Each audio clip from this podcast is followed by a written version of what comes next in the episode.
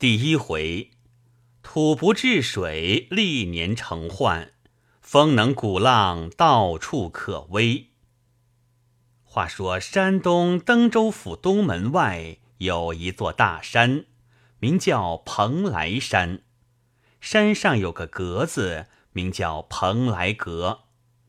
这阁造的画栋飞云，珠帘卷雨，十分壮丽。西面看城中人户，烟雨万家；东面看海上波涛，峥嵘千里。所以城中人士往往于下午携樽窃酒，在阁中住宿，准备次日天未明时看海中出日，习以为常。这且不表。却说那年有个游客，名叫老残。此人原姓铁，单名一个英字，号卜残。一幕懒残和尚微玉的故事，遂取这残字作号。大家因他的人颇不讨厌，器重他的意思，都叫他老残。不知不觉，这老残二字。变成了个别号了。他年纪不过三十多岁，原是江南人士，当年也曾读过几句诗书，因八股文章做得不通，所以学也未曾进的一个，教书没人要他，学生意又嫌岁数大，不中用了。其先。他的父亲原也是个三四品的官儿，因性情迂拙，不会要钱，所以做了二十年时缺，回家仍是卖了袍褂做的盘穿。你想，可有余资给他儿子应用呢？这老残既无祖业可守，又无行当可做，自然饥寒二字渐渐的相逼来了。正在无可如何，可巧天不绝人，来了一个摇串铃的道士，说是曾受一人传授，能治百病。街上人找他治病，百治百效，所以这老残就拜他为师，学了几个口诀，从此也就摇个串铃，替人治病糊口去了。奔走江湖近二十年，这年刚刚走到山东古千胜地方，有个大户姓黄，名叫瑞和，害了一个奇病，浑身溃烂，每年总要溃几个窟窿。今年治好这个，明年别处又溃几个窟窿，经历多年，没有人能治的。这病每发都在夏天，一过秋分就不要紧了。那年春天，刚刚老残走到此地，黄大户家管事的问他可有法子治这个病。他说：“法子尽有，只是你们未必依我去做。今年全且略施小计，试试我的手段。”若要此病永远不发，也没有什么难处，只需依着古人方法，那是百发百中的。别的病是神农皇帝传下来的方法，只有此病是大禹传下来的方法。后来唐朝有个王景得了这个传授，此后就没有人知道此方法了。今日奇缘。在下倒也懂得些个，于是黄大户家遂留老残住下，替他治病。却说真也奇怪，这年虽然小有溃烂，却是一个窟窿也没有出过。为此，黄大户家甚为喜欢。看看秋分已过，病逝今年是不要紧的了。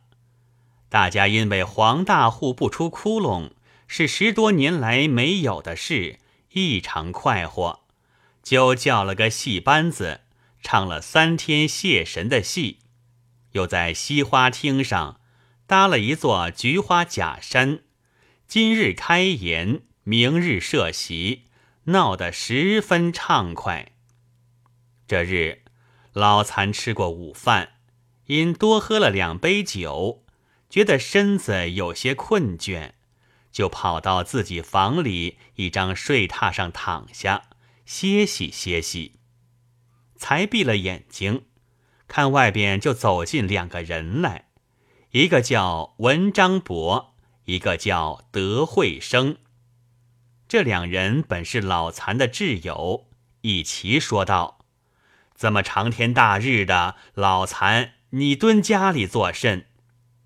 老残连忙起身让座。说：“我因为这两天困于酒食，觉得怪腻得慌。”二人道：“我们现在要往登州府去访蓬莱阁的盛景，因此特来约你。车子已替你雇了，你赶紧收拾行李，就此动身吧。”老残行李本不甚多，不过古书数卷，仪器几件。收捡也极容易，顷刻之间便上了车，无非风餐露宿，不久便到了登州，就在蓬莱阁下觅了两间客房，大家住下，也就玩赏玩赏海市的虚情，蜃楼的幻象。次日，老残向文德二公说道：“人人都说日出好看。”我们今夜何妨不睡，看一看日出何如？二人说道：“老兄有此清幸，弟等一定奉陪。”秋天虽是旧叶停云时候，究竟日出日入，有蒙气传光，还觉得夜是短的。三人开了两瓶酒，取出携来的摇转。一面吃酒，一面谈心，不知不觉，那东方已渐渐发大光明了。其实离日出尚远，这就是蒙气传光的道理。三人又略谈片刻，德惠生道：“此刻也差不多是时候了，我们何妨先到阁子上头去等呢？”文章伯说。耳边风声甚急，上头窗子太长，恐怕寒冷，比不得这屋子里暖和，需多穿两件衣服上去。个人照样办了，又都带了千里镜，携了毯子，由后面扶梯曲折上去，到了格子中间，靠窗一张桌子旁边坐下，朝东观看。只见海中白浪如山，一望无际；东北青烟数点，最近的是长山岛，再远便是大竹、大黑等岛了。那格子旁边风声呼呼着响，仿佛格子都要摇动似的。天上云气一片一片的叠起，只见北边有一大片云。飞到中间，将原有的云压将下去，并将东边一片云挤得越过越紧，越紧越不能相让，形状甚为绝诡。过了些时，也就变成一片红光了。慧生道：“残兄，看此光景，今儿日出是看不着的了。”老残道。天风海水能以我情，即使看不着日出，此行亦不为辜负。张伯正在用望远镜凝视，说道：“你们看，东边有一丝黑影随波出没，定是一只轮船由此经过。”于是大家皆拿出远镜对着观看，看了一刻，说道。是的，是的，你看，有极细一丝黑线，在那天水交界的地方，那不就是船身吗？大家看了一会儿，那轮船也就过去，看不见了。惠生还拿远镜左右观视，正在凝神，忽然大叫：“哎呀，哎呀！你瞧，那边一只帆船，在那洪波巨浪之中，好不危险！”两人道：“在什么地方？”惠生道：“你往正东北瞧，那一片雪白浪花儿，不是长山岛吗？在长山岛的这边，渐渐来得近了。”两人用远镜一看。都道：“哎呀，哎呀，实在危险的极。幸而是向这边来，不过二三十里就可泊岸了。相隔不过一点钟之久，那船来的夜已甚近。三人用远镜凝神细看，原来船身长有二十三四丈，原来是只很大的船。船主坐在舵楼之上。”楼下四人专管转舵的事，前后六支桅杆挂着六扇旧帆，又有两只新桅挂着一扇簇新的帆，一扇半新不旧的帆。算来这船便有八只桅了。船身吃载很重，想那舱里一定装的各项货物。船面上坐的人口。男男女女不计其数，却无篷窗等件遮盖风日，同那天津到北京火车的三等客位一样。面上有北风吹着，身上有浪花溅着，又湿又寒，又饥又怕。看着船上的人都有民不聊生的气象。那八扇帆下各有两人专管绳脚的事。船头及船帮上有许多的人，仿佛水手的打扮。这船虽有二十三四丈，却是破坏的地方不少。东边有一块约有三丈长短，已经破坏，浪花直灌进去。那旁仍在东边，又有一块约长一丈，水波亦渐渐侵入。其余的地方无一处没有伤痕。那八个管帆的却是认真的在那里管，只是个人管个人的帆，仿佛在八只船上似的，彼此不相关照。那水手只管在那坐船的男男女女队里乱窜，不知所做何事。用远镜仔细看去，方知道。他在那里搜他们男男女女所带的干粮，并剥那些人身上穿的衣服。张伯看得亲切，不禁狂叫道：“这些该死的奴才！你看，这船眼睁睁就要沉覆，他们不知想法敷衍着早点泊岸，反在那里蹂躏好人，气死我了！”惠生道：“张哥，不用着急。”此船目下相距不过七八里路，等他不岸的时候，我们上去劝劝他们便是。正说话之间，忽见那船上杀了几个人，抛下海去，列过舵来，又向东边去了。张伯气得两脚直跳，骂道：“好好的一船人，无穷性命。”无缘无故断送在这几个驾驶的人手里，岂不冤枉？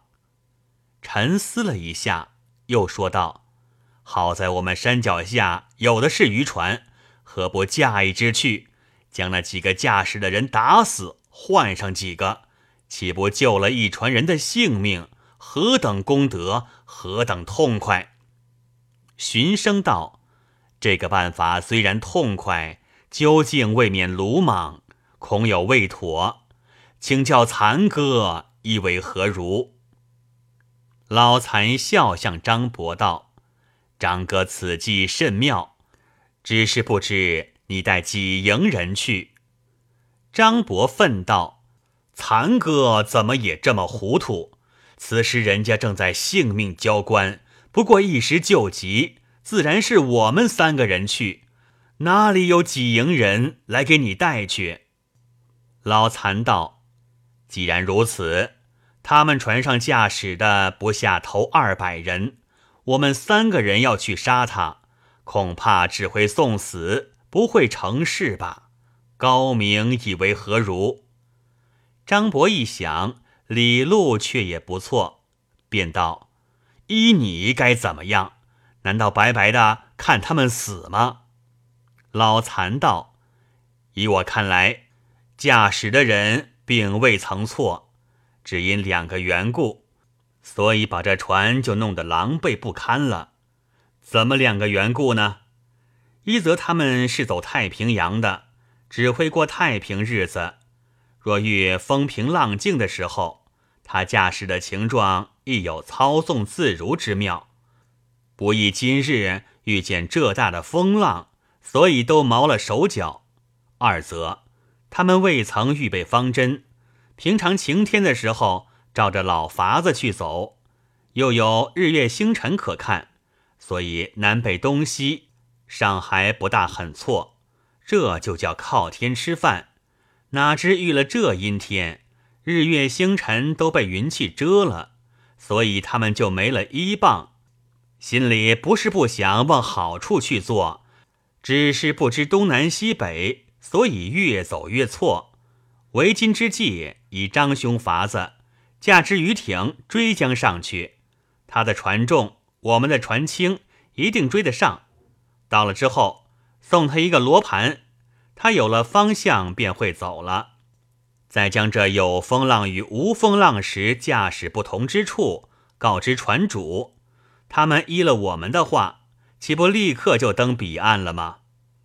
惠生道：“老残说的极是。”我们就赶紧照样办法，不然这一船人实在可危的极。说着，三人就下了格子，吩咐从人看守行李物件。那三人却俱是空身，带了一个最准的相盘，一个计线仪，并几件行船要用的物件。下了山，山脚下有个船坞。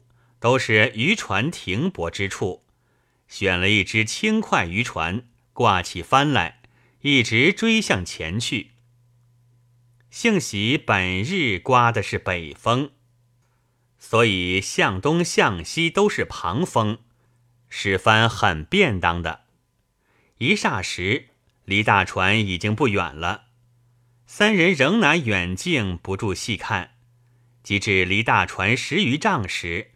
连船上人说话都听得见了，谁知道，除那管船的人搜刮众人外，又有一种人在那里高谈阔论的演说。